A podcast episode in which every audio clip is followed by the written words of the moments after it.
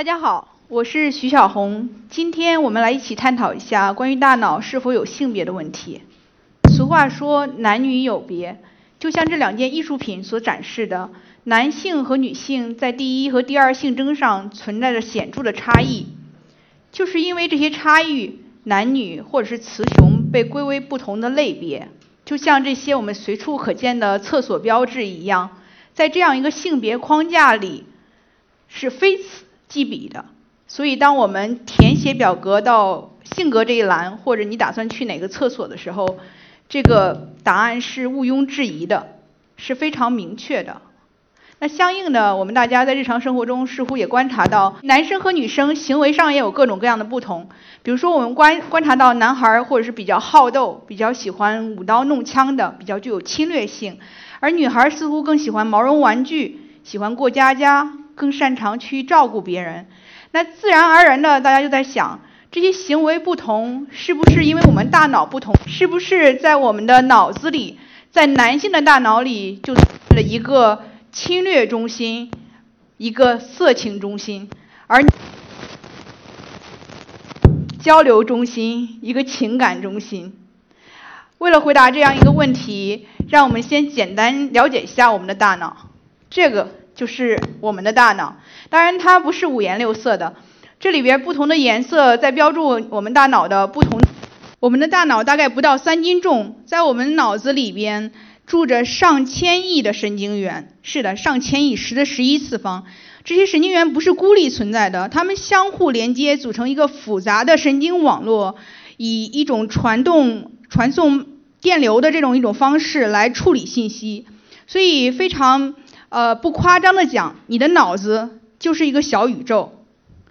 那这样的话是一个我们脑子核磁的一个侧面图。那这边有一些标注，大概上边这些坑洼不停的是你的皮层，是掌管你的高级的一个功能，像你的语言啊、数学啊是靠皮层。那底下有一个地方叫胼胝体，是连接你左右大脑的一个神经纤维素，就像是连接这个左右半球的这样一个高速的一个光缆。再往下边是你后脑勺这样一个位置，就是你枕头枕枕的这样一个位置，这是你的小脑，是负责你的协同运动的。再往下边是你的脑干这些基本的一些功能中功能区。那再往上边你看到的有一个下丘脑，下丘脑位于大脑的底部，是一个非常古老而保守的一个结构，它控制我们一些基本的生理稳态，比如说体温调节。也控制你一些基本的本能行为，比如说摄食，请大家记住这样一个结构，因为后面我们还会重点的关注它。再下面是垂体，垂体就是一些负责各种呃激素分泌的这样一个腺体。那现在你想象一下，我要把这个脑子给解剖出来，把它平放在桌子上，那又会什么样子呢？就像这右面一个图，你可以想象是你平躺着，脸朝下躺着。如果把脑子拿出来，大概是这样一个状态。这后面就是你的小脑连着你的脑干，前面是你头顶的这样一个部分。如果你想象把它像切萝卜一样，一片一片的给切开，就是上面这种状态。在每一个纵切面上，你看到的就是这样一幅景象。在这里面的灰质。是我刚才讲的神经元，就是神经细胞聚集的地方，而白质就是神经纤维素，也就是神经元所发出来的这个像电线一样的东西所聚集的地方。所以现在我们对脑的结构已经有些基本的了解了。那我们想，男女在大脑结构上是不是存在着像第一性征、第二性征一样明显的差异呢？大家肯定很好奇。可是科学家穷尽其力，也并没有找到这样一个专属于单一性别的一样一个结构。换句话说，在我们脑子里并不存在像我们的喉结或我们隆起的乳房一样，你一眼看过去就知道这是一个男性的大脑，还是这是一个女性大脑，不存在这样的结构。所以男女在大脑结构上是一致的。那么就说男女大脑真的就是一点差别都没有吗？那也不是。最简单的说，如这两条曲线所显示的，从体积还是重量来说的话，男性的大脑都要比女性的大脑大百分之十到二十。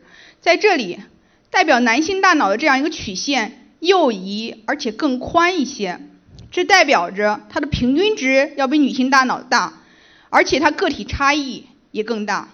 所以男性同胞们心想：我的脑袋更大，是不是就意味着我肯定更聪明呢？这个结论我们暂时还不能下，因为我们知道男性在体魄上也要比女性大很多。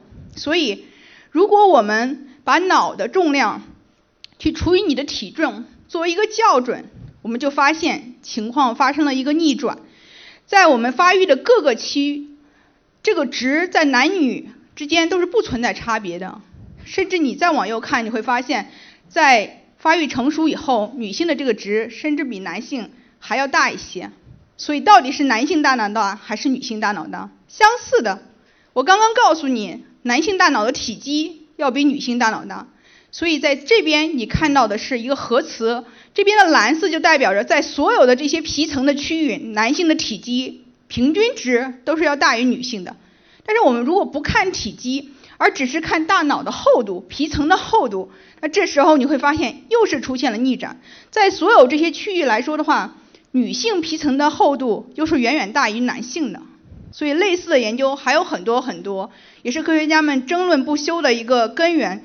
男女大脑到底有没有差异？差异在哪里？这个完全取决于你测量的参数，也取决于你看待这个问题的一个角度。那在大脑里是不是存在这样一个区域？我们一眼看过去就知道这是一个男性还是女性的大脑呢？还真的有。下面我们要强重点介绍的这个区域——内侧视前核，就是这样一个区域。最最初，在上世纪七十年代的时候，人们发现，在大鼠里这样一个区域存在着显著的雌雄差异。那内侧视前核在哪里呢？如果你记得我刚才强调，希望你们记住的那个脑区——下丘脑，位于大脑的底部，是一个古老、保守、控制我们一些基本的体温调节和本能行为的这样一个区域。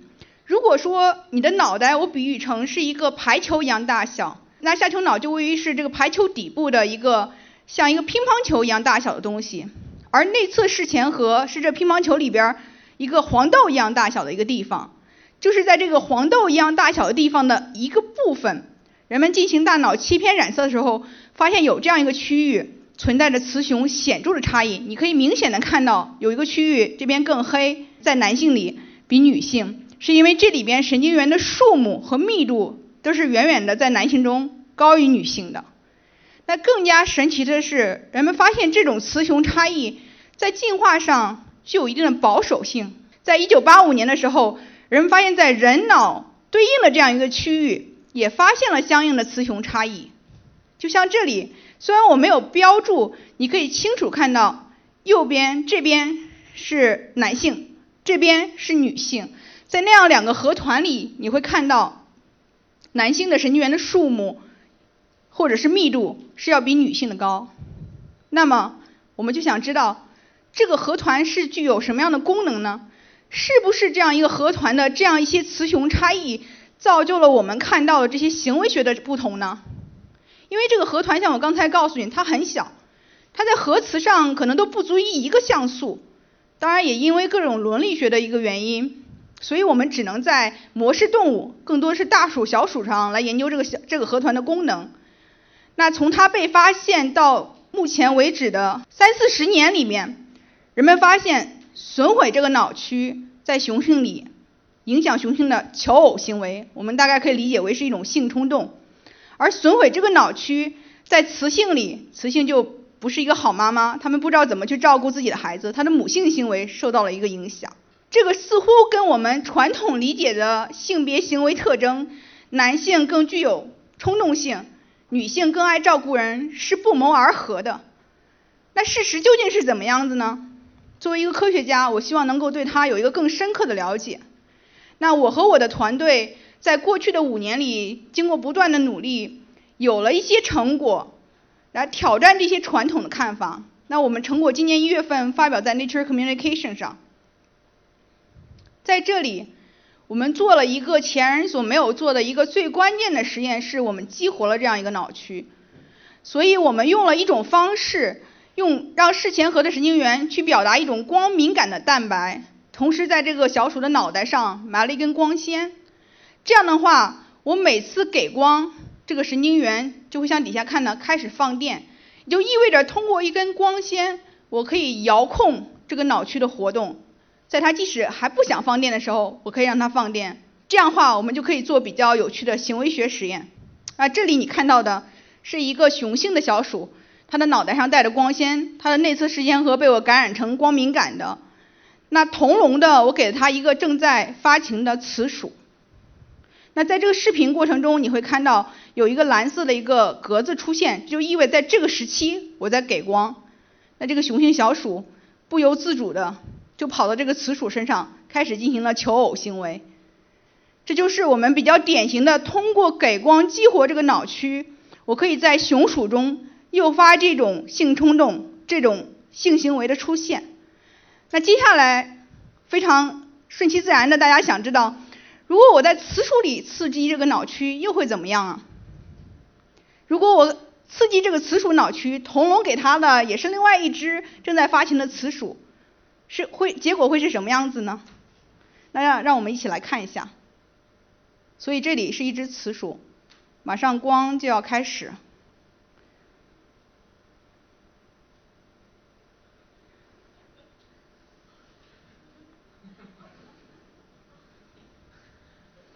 所以结果是很清楚的，在雌鼠里，我们也可以诱导出来，它表现出像雄性一样的雄性求偶行为，即使它没有外生殖器官，从动作上你是很难分辨出刚才那两只动物的性别，如果我没有事先告诉你。那相应的，因为这个脑区还关关系到母性行为。这里是一只雄鼠，雄鼠对于这种散落的幼崽通常是不闻不问的，如果不去咬它们或者是踢它们的话。但是，如果在给幼崽情况下，我激活这个内侧视前核，好像激发了它这种母性一样的，它会自觉的去开始把 pup 给叼起来，然后会把 pup 聚拢在一起，或者是聚拢在窝里，如果我们给它提供了一个窝。那没有什么悬念呢，在雌鼠里，我们也可以诱导出来相似的行为，就是在雌鼠正常情况下，如果我激活那个内侧视前核，它的母性也会自然而然的被表现出来。所以，通过激活内侧视前核，我们抹杀了我们自然所看到那些似乎不可逾越的性别的行为差异。那这里边很关键的一个对照是，我在他脑子里进行了一些处理，是不是我因为这些处理？让他的性别发生了改变，或者他对自己的认知发生改变。我们做了很严格的对照实验，说不是这样子。为什么？因为在我不给光的情况下，他们又回到了他们雄性或者雌性所应该的那种行为范式。雄性更具有性冲动，雌鼠对 pup 有更多的照看行为。同时，我们测量它们激素水平，这个雄激素的水平在雌雄个体中的差异，并没有因为我。